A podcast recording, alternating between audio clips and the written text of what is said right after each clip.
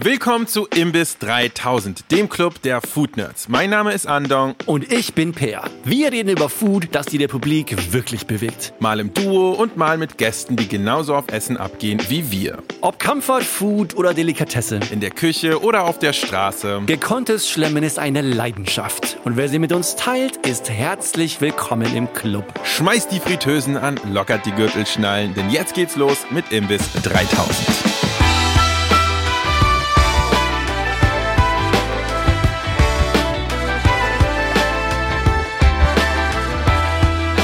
Willkommen, willkommen im Imbiss 3000. Wir hatten jetzt endlich mal Zeit, uns übers Wochenende zu erholen von dem Burgergelage mit Vladi. Vier Folgen Burger ist natürlich sehr intens. Ich hatte richtig Hunger bekommen nach dem Recording. Hast du dann auch Burger gegessen? Ich habe wirklich. Noch, gab's noch Burger? Ich habe mir so einen geilen Onion Burger gemacht, weil wir so viel über diese Onion Burger ja, gequatscht ja, haben. Ja, ja, ja, ja. ja das verstehe ich. Da habe ich mhm. richtig Lust drauf bekommen. Per, wie sieht's bei dir aus? Was hast du danach gekocht? War dann auch erstmal Burger auf der Karte ja, oder? Ja, ich war unterwegs. Ich war in Spanien, im Baskenland. Da habe ich tatsächlich nicht so viel Burger gegessen. Oh, aber doch, doch, doch, weil, hey, wir waren halt in, im Baskenland in den absolut krassesten krassesten Restaurants dort und haben ja. unglaublich gut gegessen. Geil. Am allerletzten Tag hatten wir tatsächlich keine Buchung irgendwas. Da haben wir noch ein paar, so ein paar Pinchos essen. Aber dann bin ich an einem McDonalds im, in San Sebastian vorbeigelaufen und oh. dachte, hey, hm, por qué no? Por qué no? Und bin da reingetaucht. Und weil ich immer auch, wie gesagt, super spannend finde, was die Local McDonalds mhm. am Angebot haben. Und die hatten auch super viel klasse Sachen. Die haben ein riesen Menü mit total kranken Sachen. War Los Wochos? Es war nicht Los Wochos. Wochos, nein, Mann. Aber, aber was wirklich geil ist, weißt du, was es immer im Angebot gibt im spanischen McDonalds? Den Triple Cheeseburger. Triple Cheese? Es ist einfach ein Cheeseburger ist mit drei nicht, fucking Patties. Ist der nicht immer am Start? In Deutschland noch nicht. Nee? Nein. Wow. Alter, nein. Wow. Den Triple Cheese in Deutschland. Ich habe niemals ich hab einen Triple Cheese in Deutschland gesehen. Ich habe den immer in China gegessen. Ja, deswegen. Aber in Spanien ist der am Start und der ist richtig geil. Weil die einfach zwischen jedem Patty dicke Scheiben Käse haben. Also super juicy. Das ist ein nicht geiler Burger. Das ist ja. wirklich ein Klingt, klingt Burger. krass, ist es auch, aber ist auch lecker. Nein. Deswegen, ja, ich habe Burger gegessen dann, aber dann bin ich zurückgekommen und ähm, ja, ich bin gerade umgezogen, habe keine Küche und, und bin quasi so im Camping-Modus zu Hause, weil wir so eine Küche haben ohne Arbeitsplätze, das heißt ohne Spülbecken, ohne Geschirrspüler. Das heißt, ich mache mein Geschirr im Bad, oft oh in der nein, Badewanne. Wirklich? Es ist ultra oh, das, anstrengend. That's rough. Das ist super rough. Auch so Kochen ohne Wasser so eine Spülung im Wasserhahn. Ja. Ist tatsächlich so anstrengend. Es ist du mega musst kreativ sein. Ja. Du musst so immer so ja, ähm, ein bisschen Wasser parat haben oder irgendwas und du hast nichts, wo du so Flüssigkeiten reinkippen kannst. Yep. Super krass. Auf einmal hast du sehr viele Eimer. Ja, kann ich nicht empfehlen. Nee. Und äh, das, das, das Spülen per Hand im Bad, das stinkt da. Also es ist wahnsinnig anstrengend. Lass uns nicht darüber reden. Nee. Wir haben nämlich heute ein anderes Thema. So ist es. Denn heute reden wir über ein wichtiges und großes Projekt, nämlich über dein erstes Buch, Andong. Yay! Right? Heute Imbiss 3000 so ein bisschen in eigener Sache, weil, wie Per schon äh, gerade gedroppt hat, ich möchte mein neues Kochbuch, mein allererstes Kochbuch Kitchen Passport anteasern bei euch. Es wird bald rauskommen. Und zwar aktuelles Release-Datum ist der 14. Februar, also Valentinstag. Und einen Monat später das Ganze dann nochmal auf Deutsch. So, Kitchen Passport heißt das Buch. Und ich wollte nicht nur Werbung machen für mein Buch, sondern ich habe mir gedacht, warum machen wir nicht eine Imbiss 3000 Folge draus? Denn ich finde, dass der Prozess, wie so ein Kochbuch entsteht, tatsächlich relativ spannend ist. Und für mich war das sozusagen, abgesehen davon, dass ich mega Bock hatte, ein Kochbuch mal rauszubringen und zu machen, für mich war es auch einfach unglaublich spannend, diesen ganzen Prozess mal durchzumachen. Ja, erzähl mal mehr drüber, weil ich habe vor dem Thema unglaublich viel Respekt. Ich glaube, in unserer Welt, wenn irgendwas so ein Creator im Bereich Food bist, ist, glaube ich, das Thema Buch immer auf der Agenda. Ne? Und Leute ja. kommen immer zu dir und fragen sich, ja, warum hast du kein Buch gemacht? Wann kommt das Buch? Und ich habe halt sehr viele Freunde in der Welt, die mhm. Bücher herausgegeben haben, auch mehrere. Ich kenne sehr viele Geil. Leute, die dauernd Bücher machen. Ja. Und ich bin immer super geflasht, wie unglaublich viel Arbeit da reingesteckt wird, aber wie klein der Ertrag ist. Also einfach der, der Return on Investment. Ja, voll. Und, was, und deswegen habe ich es tatsächlich, ich habe es auf meiner Liste stehen. Irgendwann werde ich bestimmt auch ein Buch rausbringen. Mhm. Aber es hat sich einfach nie ergeben, weil ich tausend andere Sachen habe, die irgendwie mehr Sinn machen gefühlt. Ja, es ist auf jeden Obwohl Fall. Obwohl es halt geil ist, ein Buch zu haben, so ein physisches Projekt, so ein ja. Ding in der Hand zu haben. Für die Ewigkeit. Ja, genauso, cool. genauso ist es ja auch. Also für mich war einer der Gründe, ein Buch haben zu wollen. Abgesehen davon natürlich, dass es cool ist. Es ist ein Kochbuch. Das heißt, da sind Rezepte drin. Und ich finde es ja generell sehr cool und inspirierend für mich, wenn Menschen meine Rezepte nachkochen. Also natürlich hatte ich auch auf der Ebene Bock da drauf. Aber es ist irgendwie so, gerade in der Food-Welt haben Leute immer schon noch Bock, was Physisches in der Hand zu halten. Es gibt sehr viele Creator heutzutage online, die wirklich verdammt guten Food-Content machen. Und irgendwie ist es dann doch so, irgendwie will man dann ein Stückchen davon zu Hause haben. Also von meinen Lieblingscreatoren zum Beispiel habe ich auf jeden Fall Kochbücher da. Wenn ja, sie dann voll. mal eins rausbringen, dann hole ich mir das und es ist einfach angenehm, das zu haben. Ich kaufe mir alles digital, ne? Auch ja. so, also normale Bücher, irgendwie Sachbücher oder so, Romane kaufe ich immer genau. digital. Aber Kochbücher, Aber Kochbücher. kaufe ich immer in Papierform. Ja? Ich habe ein Riesenregal mit Hunderten von Kochbüchern. Genau und das so ist einfach was anderes. Das ist etwas Wertiges. Das ist etwas, was auch wirklich in unserer Welt so ein, ein Zeichen von Wertigkeit ist. Ne? Und abgesehen davon, es ist ja auch nochmal so, dass wenn man ein Rezept kochen möchte, man will sich inspirieren lassen, was koche ich. Man kann natürlich unglaublich viel im Internet finden, aber man weiß irgendwie im Internet nicht so richtig. Ist es jetzt, trifft es jetzt meinen Geschmack? Ist es äh, solide, das Rezept? Klappt das auch? Ist es komplett voll von Fehlern und Sachen, die gar nicht klappen? Oder ist es ein amerikanisches Rezept, wo sich ganz viele kleine Sachen verbergen, die sich quasi abgesehen von der sprachlichen Ebene nicht übersetzen, weil das zum Beispiel das Mehl oder das Backpulver in den USA anders ist und so. Und dann ist es manchmal cool, einfach zurückgreifen zu können auf so ein Buch, wo man weiß, in diesem Buch hat eine Person, der ich vertraue, geile Rezepte gesammelt, wo ich weiß, die entsprechen ja, meinem Geschmack. Auf jeden Fall. Und es ist so eine vertrauensvolle Quelle. Du guckst da halt rein und du denkst so, okay, ich weiß, gewissermaßen, also es ist so eine gewisse Garantie für so ein bisschen äh, Erfolg ist schon so da bei einem Buch. Ja, auf jeden Fall. Das ist geil. Aber weißt, es gibt ja Kochbücher und dann gibt es ja Kochbücher. Es gibt ja. so Kochbücher, die so schön im Regal aussehen, die man so rausholt und so, oh, das ist schön so. Ja. Ah, hm. Und dann gibt es Kochbücher, die du wirklich so aus dem Regal holst und da ist auf jeder Seite so ein Fleck drauf, weil du es halt tausendmal ja. benutzt hast. Ja. Und die Frage an dich, was für ein Kochbuch hast du gemacht?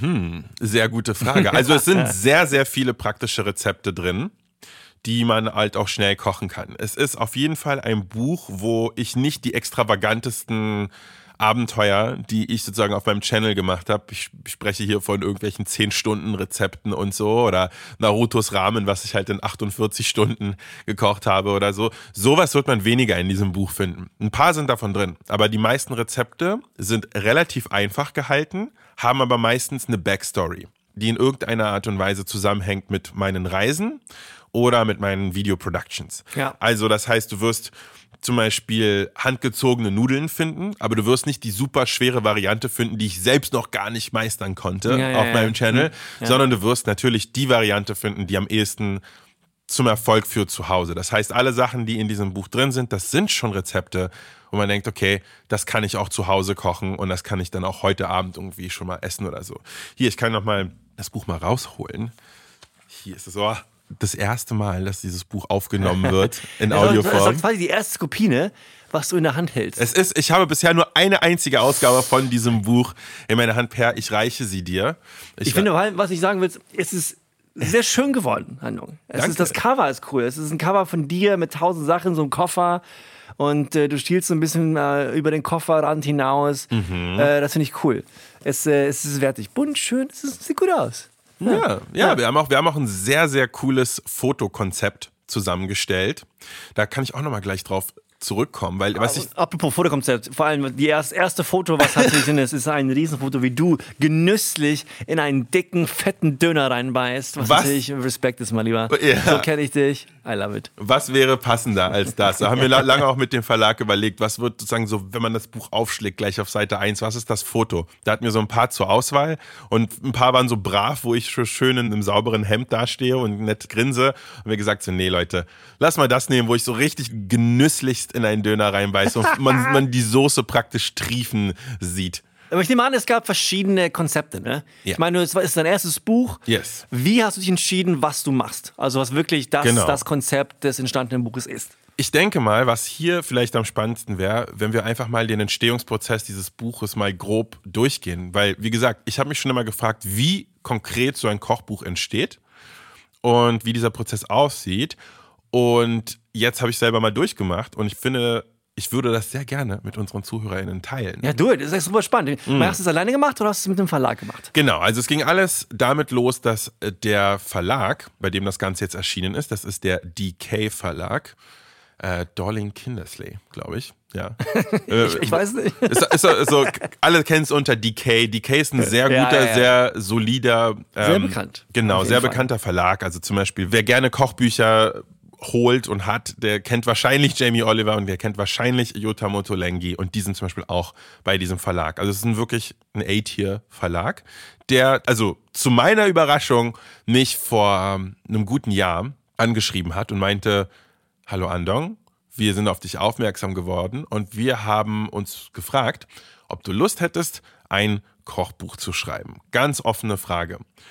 Und ich meinte, na grundsätzlich, Leute, mit Sicherheit und gerade wenn so ein großer Verlag auf mich zukommt, dann, dann hat man schon auch Lust, sich mal auszutauschen und zu gucken, wie das Ganze aussieht. Und dann hatten wir einen sehr, sehr coolen Skype-Call, wo man grob darüber gegangen ist, so, wie sieht das aus? Was ist der Zeitrahmen? Wie sieht dieser Produktionsprozess aus? Also, dass die erstmal meine allerbrennendsten Fragen beantwortet haben. Und da ist dann zum Beispiel klar geworden, dass das Konzept des Kochbuches sehr, sehr frei wählbar ist von mir. Die möchten halt, dass ich irgendwas mache, wo ich total hinterstehe. Was halt mega gut ist und was für alle, die mit Creatoren zusammenarbeiten, auch, also auf jeden, das ist the way to go. Man sagt einem Creator nicht genau, was der jetzt zu machen hat, weil das wird nicht cool, sondern man lässt einen Creator sozusagen sein Ding weitermachen in Kollaboration mit jemand anderem zusammen. Und das ist dann am Ende natürlich dann auch das Produkt, was auch am besten bei zum Beispiel dem Publikum des Creators oder der Cre- Creatorin halt gut ankommt. Und bei mir lag dann sozusagen sehr nahe, Food aus aller Welt zu machen. Ich habe sehr viel drüber nachgedacht, was das für ein Konzept werden soll beim Buch. Schwierig, ne? Es ist mega Boah, ich krass. auch nicht, ja. Ich habe halt sehr viele, sehr, sehr ambitionierte Ideen in meinem Kopf. Ich habe zum Beispiel einfach mal. Ich, Erzähl mal. Was, gab, mal was, was gab's noch? Genau, eine Idee, die, die ich sehr konkret gebrainstormt habe, ähm, die es dann nicht geworden ist, ist zum Beispiel eine Wiederentdeckung der ehemaligen Sowjetunion über das Kochen oder über die Küche. Oh. Geil. Und ich wollte dann so, ich habe meine Idee war dann so wirklich so von so von irgendwie so Osteuropa bis hin nach Vladivostok mit der transsibirischen Eisenbahn Ja, das fahren wäre sich auch geil gewesen. mit ganz vielen Zwischenstopps und dann zwischendurch immer mal wieder dann sozusagen irgendwelche Babuschkas entdecken, die einem ihre Geheimnisse verraten und Boah. dann von sozusagen ähm, Moskau und St. Petersburg bis runter zu irgendwie Kasachstan und äh, den fernen Osten von Russland und so weiter und dann auch ganz viel so armenische Küche, georgische Küche, äh, weißrussisch, weißt du, was es da alles gibt auf dem Weg und so Baltikum und diese ganzen äh, Regionen. Super spannend. Und das wäre so cool gewesen. Irgendwann mal in meinem Leben hoffe ich, kann ich das auch noch machen. Aber ich bin allein schon aus dem Grund sehr happy, dass ich das nicht gewählt habe, weil ja irgendwann dieser fucking Krieg losging. Und ich meine, während dieses, während geworden, diesen ne? Krieges jetzt ein Buch über, über praktisch die ehemalige Sowjetunion und Russland zu machen, ey, ich bin so happy, dass ich das nicht gemacht habe. Scheiße. Aber ich ja, habe, das nicht gekommen. Das ist, es ich war aber nicht- echt den richtigen Weg gewählt. Nee, ja. es war aber auf jeden Fall nicht der Grund. Also der wahre Grund, warum ich nicht diesen Ansatz gewählt habe. Also erstens wusste ich noch gar nicht, dass der Krieg kommen wird, so. Aber abgesehen davon, ähm, es ist auch ein, eine Idee, die sogen, das ist eine sogenannte High-Concept-Idee. Ne, mit der Transip fahren und dann mit irgendwelchen Babuschkas sprechen und so weiter. Das ist alles ein Riesenprojekt, was einfach so unglaublich viel Zeit in Anspruch genommen hätte, so schwer zu planen ist und einfach so komplex und kompliziert ist das wurde mir halt auch im Voraus klar und deshalb dachte ich so, ich, es geht nicht. Es ist mein allererstes Buch, ich weiß noch gar nicht, was auf mich zukommt. Ich muss den Ball hier flach halten und ich mache die Sache, wo ich weiß, dass ich was Gutes abliefern kann. Ja, ja, ja. Nämlich, ich will ein Resümee ziehen aus diesen ersten vier Jahren Food Content Creation und diesen ersten vier Jahren, in dem ich mich professionell mit Food und so Food Stories auseinandergesetzt Er ist ja auch habe. sein erstes Buch, ne? Eben. Macht ja Sinn. Genau. Und das will ich halt einfacher machen und ich will sozusagen einfach eine Art Best-of machen, meiner ersten vier, fünf Jahre Food Creator Dasein, was jetzt nicht bedeutet, dass es jetzt alle Sachen sind, die, die bei mir schon auf dem Channel waren, sondern ganz im Gegenteil. Der Verlag meinte zu mir, du kannst im Grunde genommen machen, was du willst, aber bitte soll es nicht zu viel Überschneidung haben mit deinem Channel. Also das ist natürlich nicht Sinn der Sache, dass es dann alles Rezepte sind, die ich schon mal auf meinem Kanal gemacht habe. Und so ist es dann auch. In diesem Buch sind also Vorne auf dem Cover steht 85 Rezepte. Es sind aber tatsächlich fast 100. Und von diesen fast 100 Rezepten sind die allerwenigsten schon mal auf meinem Channel gewesen. Es gibt welche, die auf meinem Channel auch schon mal waren, die sind aber allesamt fürs Buch nochmal äh, gemastert worden. Das heißt, ich habe sie dann nochmal okay, gekocht cool. und nochmal getestet und äh, verfeinert und so weiter. Und da kommen wir zum Beispiel auch zum zweiten Schritt. Jetzt ist natürlich was anderes auch, das, das Rezept in so einem Buch aufzuschreiben. Ne? Also ja. Rezepte schreiben ist auch fucking schwer. Ja, Mann, ja, Mann. da kommt, genau, let me tell you about it. Weil als dann das Konzept stand und wir einfach gesagt haben, so, das wird jetzt kein Buch mit einem super krassen Konzept, wo ich irgendwo hinreise oder so, sondern es wird einfach eine Sammlung aus Andongs Lieblingsrezepten der ersten vier, fünf Jahre YouTube und Creator-Dasein. Äh, als wir das wussten, habe ich mich ans Rezepte testen gemacht. Da habe ich eine Liste gemacht von Rezepten, die ich gerne featuren würde in dem Buch. Habe das zum Absegnen an den Verlag geschickt. Die sind, wie gesagt, total game äh, und haben gesagt, ja, bitte, mach das.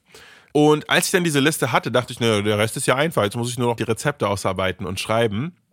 Das war dann aber total schwierig. Also, was ich gemacht habe, ist, ich habe meinen guten Kumpel Kilian, der auch äh, Gastroerfahrung hat, dazu geholt und wir haben uns drei Monate lang hingestellt und wirklich zweimal die Woche Testkochtermine gehabt.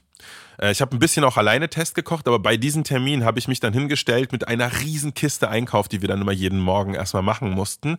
Und wir haben dann so, so vier bis fünf äh, Gerichte am Tag durchgetestet es lief dann so, dass ich mich hingestellt habe und gekocht habe und äh, Kilian, der sozusagen dann äh, der Producer oder der Assistent war in dieser Situation, stand daneben und hat akribisch alles notiert, was ich gemacht habe. Weil allein das alles zu notieren, was man macht, ist ja total schwer. Weil Unglaublich beim, ne, viel Aufwand. Beim Kochen sind ja die ganze Zeit die Hände voller irgendwie Öl oder irgendwas ist irgendwie nass oder so. Und es ist super schwer, da was zu machen. Und dann passt man nochmal was an, dann macht man doch nochmal einen halben Teelöffel Salz mehr als gedacht rein. Es ist auch so. eine eigene Wissenschaft, ne? Also ich habe es auch Mega. erst ein paar Mal gemacht, aber Rezepte schreiben ist einfach unglaublich schwierig. Genau. Und vor allem auch, da gibt es ja sehr viele Herangehensweisen, wie man es macht und wie detailliert man das Ganze macht. Und es ist keine exakte Science auch. Und dann bist du auf einmal ganz oft an diese Situation, wo ich dann mit meinem Rezeptetester Kilian dastand und wir mussten halt irgendwelche Rezepte zusammenstellen und er mich gefragt hat so, aha, wie lange bleibt das jetzt in der Pfanne? Und ich so, Dicker, bis es fertig ist halt. Und dann fragt er mich so, na ja, aber wann, wo, woran weißt du, dass es fertig ist? Ich so, na ja, wenn es halt irgendwie aufhört zu brutzeln oder wenn das so und so aussieht oder also man weiß einfach nie, wonach man selber auf der Suche ist. Also man gibt sein Bestes, man schreibt die Rezepte so auf, wie man kann und dann gehen sie an den Verlag über. Und der Verlag geht dann erstmal schön mit dem Rotstift daran und stellt einem total viele Fragen, die man einfach gar nicht so richtig beantworten kann. Also, wo man. Ein Beispiel? Daran merkst du, ne, zum Beispiel so, wie viele Minuten kommt etwas in die Pfanne? Und ich so, ne, das kann ich nicht sagen. Es kommt davon ab. Ich kann dir genau sagen, bei mir waren es zweieinhalb Minuten. Aber das heißt jetzt nicht, dass es für eine andere Person, die eine andere Art von Pfanne benutzt oder die zum Beispiel einen Gaskocher statt einem Elektrokochfeld benutzt oder so, da kann ich keine Zahl hinschreiben, die dann, egal für welche Pfanne, egal für welchen Herd funktioniert. Das ist genau der Punkt, ne? Es ist keine kommt, exakte genau. Wissenschaft. Genau. Und dann kommt aber der Verlag und sagt so, wir müssen hier aber was hinschreiben. Ja, und dann sage ich so, aber ich möchte, dass die Leute nach Intuition kochen. Bist und dann, du? Ja, ja, genau. Und dann sagt sie, das geht aber nicht, weil glaub uns, wir machen das Ganze seit vielen Jahrzehnten und dein Buch wird schlechte Rezensionen bekommen, ja. wenn du überall hinschreibst. Genau so ist es, ne? Mach bis es fertig ist, mach bis es gut schmeckt. Nee, alles muss genauestens definiert sein. Bist du jemand, der akribisch Rezepten folgt? Nee. In und, Kochbüchern? Und genau deshalb war es dann auch so schwer für mich, in Kochbüchern so Sachen. ja. Ja, nein. Es ist äh, ein interessanter Approach. Ne? Ich habe letztens dieses Kochbuch von Dave Chang äh, geholt, mhm. wo er auch wirklich kein Rezept hat eigentlich. Es ist ein Kochbuch ohne wirkliche Rezepte. Ja. Es sind mehr so Anweisungen, welche Sachen man kombinieren kann, ja. was man machen kann. Aber es gibt keine Maßeinheiten oder sowas. Und das ist super interessant. Ja, das wollen auch immer richtig viele ähm, Food Creator und Kochbuchautoren machen. Es gibt da irgendwie, ich finde, es gibt da wenn man so ganz äh, verallgemeinern dann spricht, es gibt zwei große Schulen. Es gibt die eine Schule, das sind so die Leute, die einfach Kochbücher schreiben für Menschen, die möglichst wirklich einfach und schnell was Praktisches kochen wollen. Da gibt es zum Beispiel so Kochbuch so 50 Sachen, die du in unter einer halben Stunde machen kannst für Busy Muttis oder sowas. Ne? Und es, es, die Bücher haben mega die Daseinsberechtigung, ja. Und dann hast du aber auf der anderen Seite so die diese ganzen so Passion Food Creator oder so, so wo ich mich so ein bisschen eher dazu zählen würde, die dann sagen so, Leute, es geht doch eigentlich nur um das Entdecken von coolen Ideen und den ganzen Rest und wie viel von was und wie viele Minuten, das lernt ihr schon selber. Und äh, da gibt es auch einen Clash, weil, also wie gesagt, Verlage wollen dieses klassische Kochbuch haben. Und um dir dieses so, so ein Buch wie David Chang es gemacht hat oder wie zum Beispiel eine Samin Nosrat das gemacht hat mit Salt, Fat, Acid, Heat, wo du ein Buch hast, was eher Prinzipien dir beibringt, aber nichts mit irgendwelchen Mengenangaben oder so macht, da musst du ein gewisses Standing halt haben als Creator. Und das musst du, musst du. Aber ich finde es interessant, vor allem auch, weil sich dadurch auch den Leuten etwas beibringst. Es ist wirklich eine Art und Weise, Foodwissen weiterzugeben, was auch die Leute aktiviert, mal selber mitzudenken. Mhm. Und mhm. nicht nur so wirklich ganz genau ein Rezept zu folgen. Oh, ich habe 10 Milliliter hier, ja. äh, zwei Esslöffel, alles klar, zwei Minuten in der Pfanne.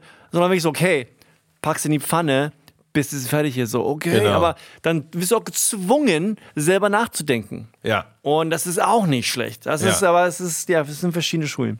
Und ja, und darauf wird es halt immer hinauskommen. Also ich bin natürlich immer der Meinung, dass sozusagen selber zu lernen, wann man was richtig macht, ist halt geiler, als wenn man einfach nur einem Rezept folgt. Da muss man eine Balance haben, eine Balance irgendwie folgen. Und weil am Ende des Tages ist natürlich auch, den Leuten nicht genau zu sagen, was wie zu machen ist, mit welchen Maßeinheiten, ist natürlich auch nicht so inklusiv. Also das heißt, eines Tages dann lässt man Leute auch ja. dann außerhalb, weil, weil natürlich nicht alle dieses Wissen mitbringen und wirklich auch diese Stützen brauchen. Ja, und dann jetzt, so und, und, jetzt stell dir aber vor, du schreibst dann so ein Rezept. Ich habe zum Beispiel ähm, ein Rezept für Pan de Sal.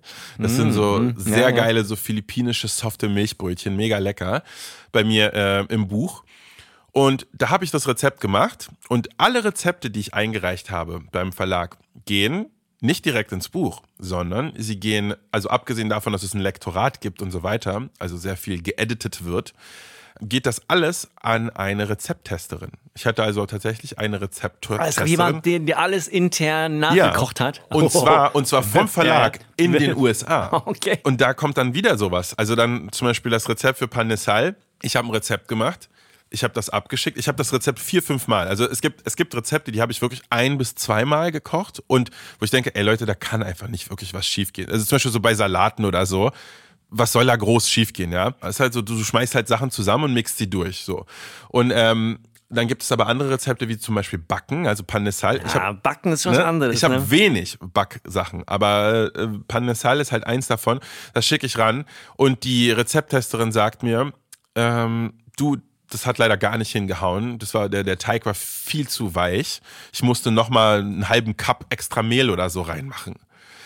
Und dann denkst du dir so, Mann, scheiße. Weil ich habe das Rezept, also das war eins von denen, die ich irgendwie viermal, fünfmal gemacht habe. Ich weiß, das sitzt. Und ich weiß, dass die Diskrepanz liegt nicht in meinem Rezept und nicht in dem, wie sie meinen Anforderungen gefolgt genau. ist. Es liegt daran, dass das Mehl in den USA in den ein bisschen Zutaten. anders ist. Genau so ne? ist es. Beim, ist beim Mehl vor allem der Fall. Ne? Ja. Ne? So Proteingehalte und überhaupt welches Weizen und so genau. weiter. Macht einen riesen Unterschied, klar. Ja. Und dann, ich kann kein perfektes Ratio hinschreiben von wie viel Mehl zu Wasser oder so, weil es gibt keins. Es gibt keins. Nein. Nein, genau. Und dann hast du noch so eine Sachen wie das so, das Sour Cream und saure Sahne halt nicht dasselbe sind. Ja, genau. Saure Sahne in Deutschland hat irgendwie einen Prozentsatz Fett und eine Sour Cream in den USA hat einen ganz anderen Prozentsatz Fett. Dann gibt es in den USA gibt es Heavy Cream und das ist aber auch was ganz anderes als Schlagsahne in Deutschland. Das hat so, also Heavy Cream hat so viel Fett, dass eine deutsche Schlagsahne viel zu wenig hat. Schlagsahne ist aber das fetteste, was es hier gibt. Und dann, also allein so eine Übersetzungssache, ne, das ist so krass. Schreibt man ein Kochbuch, was jemand in den USA, jemand in Europa und hoffentlich auch jemand in von mir aus Südafrika oder Indonesien es nachkochen ist kann. schwierig einfach. Es ist nahezu unmöglich. Es geht eigentlich nicht wirklich. Nee. Muss man was sagen. Man muss und, das Beste daraus machen. Genau. Und deshalb sage ich auch, also muss ich auch gestehen, es gibt Sachen, Sachen, wo die Rezepttesterin in den USA und ich hier in Deutschland, wo wir einfach zu unterschiedlichen Rezeptergebnissen gekommen sind. Die eine sagt, da müssen 150 Gramm Mehl rein, die andere sagt, da müssen 200 Gramm rein. Und ich musste mich dann, es war dann mein tougher Call, ich musste mich entscheiden, wie löst man das. Und dann habe ich halt gesagt, nimmt man halt den Mittelwert oder sowas. Oder ich bestehe darauf, dass die deutsche Angabe in diesem Fall mehr Sinn macht oder irgendwie sowas. Aber es gab auf jeden Fall so ein paar so Grenzfälle, wo es einfach keine gute Lösung gibt. Ja. Und man so ein bisschen darauf vertrauen muss, dass wenn der Teig zu weich ist, dass die Leute das dann halt noch eine Prise Mehl extra reinmachen oder so. Also ich habe übrigens dann, das war dann ganz oft meine Guidance für mich selber, dass ich dann versucht habe, die Rezepte so zu machen, dass man das nachkorrigieren kann. Also eher ein bisschen zu wenig Salz, damit man nachsalzen kann, als dass ich zu viel Salz mache und die Leute dann mit einem übersalzenen Gericht dastehen. Ne? Also lieber so, dass man es selber noch nachkorrigieren kann. Et von etwas noch mehr reinzumachen, ist immer etwas besser, als es wieder rauszunehmen. Auf jeden Fall. Ja. Du hast ja ein paar verschiedene Kategorien Genau. im Buch. Du hast ja ziemlich viele. Du hast Breakfast Soups, Dumplings, Street Food, Midday Ja. Meals, Ja. Salads, Dinner, Sauces, Drinks and Desserts. Yeah. Was war da der Gedanke? Der Gedanke war, wie gliedern wir das Ganze auf? Also da gab es auch unterschiedliche Ansätze. Ähm, sozusagen kategorisieren wir das Food nach der Art des Foodes, was es ist, oder machen wir das sozusagen nach, nach Region? Das war auch eine Überlegung, weil es geht ja um Food aus aller Welt bei mir. Und da habe ich auch zum Beispiel gedacht, machen wir nach Region oder so. Das war am Anfang naheliegend. Haben wir dann zum Glück nicht gemacht, weil ich muss sagen, es gibt halt Regionen, zum Beispiel ganz klar auf dem afrikanischen Kontinent war ich noch nicht so viel, wie ich zum Beispiel in China war. Das heißt, ich hätte ein ganzes Kapitel nur zu Südchina machen können. Und äh, ich hätte gerade mit Ach und Krach halbwegs ein Kapitel zu Afrika füllen können oder so. Deshalb haben wir das eher so aufgegliedert, dass es sozusagen nach äh, Tageszeit und Gericht geht. Also es gibt zum Beispiel eine Kategorie, das ist Frühstück. Und dann gibt es eine Kategorie, die ist Dumplings. Was ich sehr geil finde. Dumplings bin- ist die Königskategorie, oder? in Meine Lieblingskategorie aus dem Buch Safe. Ah, das ist gut.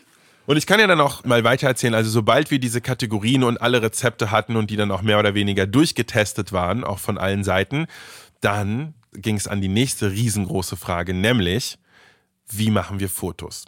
Weil ich finde, dass Fotos so ziemlich das Wichtigste sind an einem Kochbuch. Also klar, Rezepte, obviously, aber ja, dann ja, es Fotos. gibt ja so, es gibt ja so Bücher, weißt du, die dann wirklich, wo es nur um die Fotos geht. Ja. Quasi so, so, so Couch, äh, Couchtischbücher, Ja. die wirklich, die dann super schön aussehen. Ja, ja, ja, genau. Und, und aber dann gibt es andere, die dann eher gar nicht mal so gestylt sind. Ja, mein Verlag hat mir damals angeboten, was wir machen können ist, du schickst uns einfach die Rezepte und wir kümmern uns ums Fotoshooting in Haus. Die haben halt ihre Profis, mit denen sie zusammenarbeiten und die hätten das dann alles abfotografieren können. Habe ich auch fast so machen lassen, aber als ich dann nochmal drüber nachgedacht habe, wollte ich das dann doch nicht rausgeben. Weil erstens hat das den Grund, dass äh, paar Sachen doch ziemlich spezifisch sind. Also wenn ich einen Salat oder so äh, oder eine Suppe mache, da traue ich natürlich auch Profis zu, die, wenn sie ein gutes Rezept bekommen, dass sie das einfach gut nachkochen und abfotografieren können. Aber es gibt so Sachen wie Dumplings oder Gerichte, die ich kreiert habe, die es gar nicht so gibt auf der Welt, wo du auch kein Referenzfoto findest oder so. Ja, ne? Das Genau. sind Sachen aus meinem Kopf und die müssen auf eine ganz bestimmte Art und Weise funktionieren. Das geht nur, wenn ich das mache. Ja, das, kann ich voll nachvollziehen. Und dann war irgendwie die, die, haben wir kurz überlegt, ob wir das aufspalten, dass ich ein paar Fotos mache und der Verlag ein paar Fotos macht. Das hat dann aber auch keinen Sinn gemacht, weil ich dachte, wenn ich mir hier schon den Aufriss mache und mir hier ein Ja, Foto. dann all the way, ne? ne? Ja, voll. dann, dann mache ich das all the way. Und das war die, auf jeden Fall die wirklich die beste Entscheidung, die ich hätte machen können, weil wir haben so ein geiles Team zusammengestellt. Also ich habe mit meiner Producerin Grace zusammengearbeitet. Die macht ja super viel auch für mich, für meinen Channel und so weiter. Also da, wir sind sowieso schon ein eingespieltes Team. Sie hat dann alles sozusagen organisatorisch auf die Beine gestellt und ähm, an der Fotokamera selbst war tatsächlich AP, mein Videographer, der viel, viel für meinen Channel filmt und viel auch früher geschnitten hat. In diesem Fall, auch wenn er kein Fotograf ist, haben wir uns mal zusammengesetzt, überlegt, was tatsächlich auf uns zukommen würde und haben gesagt, weißt du was, das ist aber geil, wenn du das machst. Ähm, es hat in dem Fall auch wirklich Sinn gemacht und er hat auch wirklich super geile Fotos geschossen. Man darf aber nicht vergessen, den vielleicht mitgrößten Teil beigetragen haben dazu zwei andere Leute, mit denen ich das erste Mal zusammengearbeitet habe. Und es waren nämlich einmal Diana und einmal Jana. Also einmal Jana und einmal Diana. Ist ein bisschen tricky, verwirrend. Die beiden äh, kennen sich auch. Jana ist eine mega professionelle Köchin, die wirklich auf Sternekoch-Level selbst schon gearbeitet hat und auch einfach kocht. Und wie der Zufall es so wollte, hatte sie gerade einen Break gebraucht, professionell. Ja, ja. toller Koch, wirklich. Sie ist wirklich, mega, wirklich. genau, du kennst sie ja natürlich Ja, auch gut. klar. Und ähm, sie war dann die Person, die dann die Rezepte bekommen hat, die schon durchgecheckten Rezepte bekommen hat. Und das Interessante dabei, manche waren noch Work in Progress und noch gar nicht ausgearbeitet. Äh, aber sie hat dann die Rezepte bekommen, hat das dann alles gekocht. Und das Geile ist, weil sie nur so eine Pro-Köchin ist, wenn du ihr sagst, zum Beispiel, hier die Chili, würfel die mal mega fein, dann würfelt sie die so fein, dass es halt aussieht wie, wie Kaviar oder so auf einem Löffel. Ja, ja, ja. Das ist unglaublich. Und die hat das gemacht. Und dann hatten wir Diana, die übrigens war ein Tipp von dir damals, Per. Ja, ja, klar, klar. Ich habe nach. Mhm. einer Food-Stylistin gesucht. Das Hab heißt, ich dir ja, Beste empfohlen. Genau, das heißt, wir hatten Jana, die alles wunderbar gekocht hat und Diana hat das dann genommen und einfach auf einen Teller gebracht, aber in einer Form, dass es so geil und so schick aussah, dass man das einfach, das hätte man nie, nie besser irgendwie sich wünschen können. Der andere Grund, warum ich unbedingt selber die Fotos machen wollte, ist, nicht nur diese Kontrolle über diese sehr speziellen Gerichte, sondern auch Kontrolle über den Look. Weil was ich persönlich wirklich gar nicht leiden kann, was ich hasse, sind diese Pinterest sexy Food-Fotos, wo dann so zum Beispiel so eine Kürbiskernsuppe liegt und dann so überall um die Kürbiskernsuppe verteilt sind noch irgendwelche Küchentücher und irgendwelche so Zimtstangen und so Anis-Dinger und dann liegt da noch irgendwie so Ja, ein paar Kürbiskerne. Classic so, Styling. So mega Classic gestaged. Styling. Ich kann das leider gar nicht ab. Ich kann das, ich finde das so fake, ich finde das so, ah, dass ich mir dachte so, nee, das will ich nicht. Ich wollte halt so einen, so einen super knalligen Style haben. Äh, Ich hatte was super Spezifisches vor Augen mit knalligen Hintergründen und der Fokus auf dem Food. Das kann ich jetzt über den Podcast natürlich nicht so geil beschreiben. Ja, aber wir muss man haben, sich selber anschauen. Genau, Aber aber, wir haben, ist schön geworden. wir haben genau den Look hinbekommen, den ich mir gewünscht habe, weil wir einfach das Mega-Team hatten. Und das war dann alles sozusagen mega, also wir hatten da wirklich zwei Wochen lang, haben wir mein Studio in ein, also mein Videostudio eigentlich, in eine Food-Foto-Fabrik verwandelt und haben hier dann wirklich auch zu, zu fünft, teilweise zu sechs, weil auch Sissy von, äh, die ja auch bei uns schon im Podcast war, äh, Shoutout wir haben, Sichan, ganz genau. Genau, weil zum Beispiel für das Dumpling-Kapitel äh, und für ein paar andere chinesische Gerichte, da gibt es einfach Leute, die das deutlich besser können als ich. Und wo ich dann, also es war schon mein Rezept, meine Idee und so weiter, aber wo dann zum Beispiel Sissy reinkam und halt Sheng Bao zum Beispiel gefaltet hat, wie ich das nie hätte machen können. Und das war dann auch wichtig, sozusagen von den richtigen Leuten im richtigen Moment dann Support zu bekommen. Also das war richtig geil. Mit dem Team hat das alles super geil geklappt. Und jetzt sozusagen, ähm, dann gab es noch super viel so Feinheiten hin und her, äh, einen Social Media Plan erstellen, dies, das, letzte Feinkorrekturen, dann musste das gedruckt werden, dann musste ich die PDFs abnehmen. Also dann ging so ein klassischer ganz viele Dokumente hin und her schicken und absegnen und Kleinigkeiten korrigieren Prozess los. Aber am Ende stand dann das Buch und das Buch steht auch, ähm, die digitale Version war auch schon vor ein paar Monaten fertig und das dauert dann aber auch einfach nochmal vier bis fünf Monate oder so, bis das Ganze wirklich gedruckt werden Das ist kann. krass, ne? dass es so lange dauert. Und weißt du, was auch richtig spannend ist? Der amerikanische Verlag braucht das Buch quasi ein halbes Jahr, bevor es fertig ist, äh, weil sie dann mit diesem Modell von dem Buch, mit dem PDF von dem Buch, müssen sie an US-Buchläden rantreten. Ein halbes Jahr davor oder fast ein Jahr davor eigentlich. Äh, müssen sie an Läden rantreten und sagen, das ist das Buch, was dann und dann rauskommt und die müssen sich den Regalspace vorbuchen. und das teilweise bis zu einem Jahr im Voraus. ist unglaublich. Es ist so krass, wie, wie unglaublich da vorgearbeitet wird und wie viel sich dann auch verschachtelt. Also, dass sie quasi, die brauchten schon das Konzept vom Buch, bevor ich überhaupt angefangen habe, dran zu arbeiten und so. Super krass. Long story short, das Buch ist jetzt fertig. Ihr könnt da übrigens auch schon so ein bisschen reinschauen. Also, es gibt Na, einen. wirklich, tell us more. Genau, also Wo es denn? gibt einen Link in der Beschreibung dieser Podcast-Folge. Über diesen Link kommt ihr auf eine Landingpage und auf dieser Landingpage sind alle Infos über das Buch und auch alle Orte, wo man das Buch schon vorbestellen kann, denn das geht. Es kommt nämlich bald erst raus. Das Buch kann man aber jetzt schon sozusagen vorbestellen und zwar das geht einmal global über äh, amerikanische Seiten. Es geht aber auch für Deutschland über eine deutsche Seite, also über die Seite vom Verlag und dann kann man sich auch direkt die deutsche Übersetzung von dem Buch bestellen, weil das ist ja auch nochmal geil gewesen. Als ich endlich fertig war mit dem Buch, hat der Verlag gesagt, weißt du was, gute Nachrichten, wir wollen das Buch auf Deutsch übersetzen. Das heißt, dass tatsächlich ich mir monatelang einen abgerackert habe, um auf meiner Nicht-Muttersprache Englisch ein Buch zu schreiben, damit es dann jemand übersetzen konnte auf Deutsch. Das hat aber tatsächlich Helmut Ertel übersetzt und Helmut Ertel ist so ein bisschen so der King der Kochbuchübersetzer in Deutschland oder zumindest einer der Kings. Also er macht zum Beispiel die ganzen großen Jamie Oliver und Otto Lengi Bücher und so weiter. Das heißt, ähm, ich habe praktisch denselben Übersetzer wie diese unfassbar großen Namen im Foodspace und das macht mich auch happy, weil Helmut auch wirklich mega die gute Übersetzung abgeliefert hat. Als ich die Übersetzung Test gegengelesen habe, musste ich das auch total feiern, weil ich, ich habe an ein paar Stellen richtig lachen müssen, weil er Sachen von Englisch auf Deutsch so geil übersetzt hat, ähm, dass, dass, dass ich da sehr lachen musste. So ein Satz wie, einen Burrito um 9 Uhr morgens kann ich nicht immer vertreten, hat zum Beispiel hat zum Beispiel äh, Helmut äh, einfach wunderbar übersetzt aus, aus einem englischen Satz, der relativ plain klang. Also es sind auch nochmal sehr viele coole Finessen äh, dazugekommen. Die deutsche Version, nicht wundern, hat ein bisschen anderes Cover, heißt aber auch Kitchen Passport. Und wie gesagt, im Link unten in der Beschreibung dieser Folge findet ihr alles, was ihr wissen wollt. Und mich würde es natürlich sehr, sehr freuen, wenn ihr das Buch vorbestellt. Eine Sache kann ich auch noch anteasern.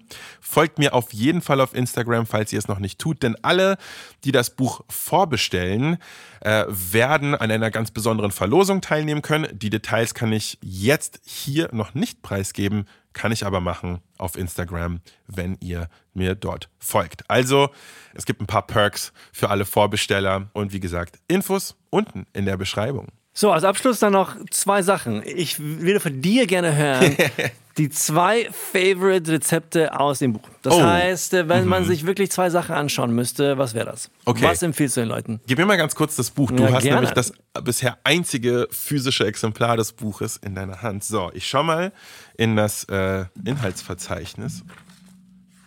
Also, uh, ich muss sagen, ein Rezept, was ich mega gut finde, was ich allen ans Herz legen würde, dazu gibt es auch kein Video auf meinem Channel, sind russische Pirashki.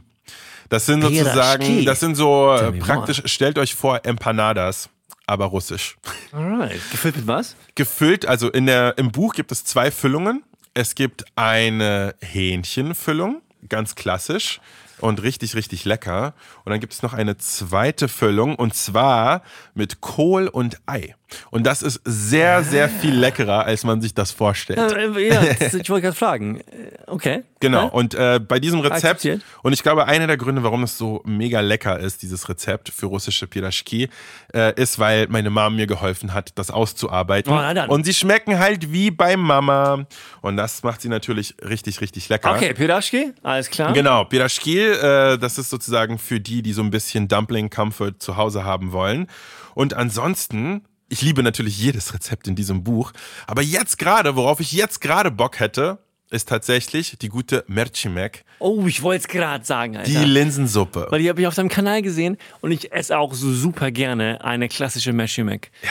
Die türkische klassische Linsensuppe. Ja ein bisschen mit, am Ende mit dem Schuss Zitrone verfeinert. Yes. Yes. Und das durfte nicht fehlen in meinem Buch. Das ist nochmal ein leicht gepimptes Upgrade der ah, nice. Version, die es bei mir damals auf dem Channel gab. Und genau, das ist natürlich ja jetzt auch in den kalten Monaten einfach herzerwärmend. Also, Genau. Ihr habt's gehört. Mhm. Jetzt wisst ihr, was für ein Buch ihr kaufen müsst. Kitchen Passport. Worauf wartet ihr noch? Bam. Ich freue mich ja schon mega, das in der Hand zu halten. Ich habe schon in der Hand gehabt, aber mein eigenes Exemplar. Und da das auch zu kochen. Von uns hört ihr in ein paar Tagen wieder. Und wir haben für euch eine, eine Ankündigung. Eine Ankündigung, die nicht größer sein könnte. Big News Drop, Big News Drop, so ist Big es. News Drop äh, und auch ein bisschen ein bittersweet News Drop. Mehr dazu in der nächsten Folge. Ciao. Verpasst ihr nicht. Ciao, ciao. Bis bald. Das war Imbiss 3000.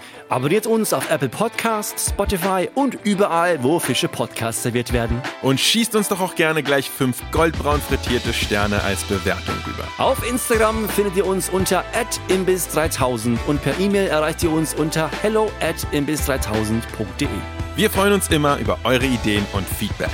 Die Imbiss-Redaktionsleitung ist Rebecca Hoffmann, den Sound und Schnitt macht Sebastian Dressel. Vielen Dank fürs Zuhören. Wir hören uns in der nächsten Folge von Imbiss 3000. Guten Hunger und bis dann.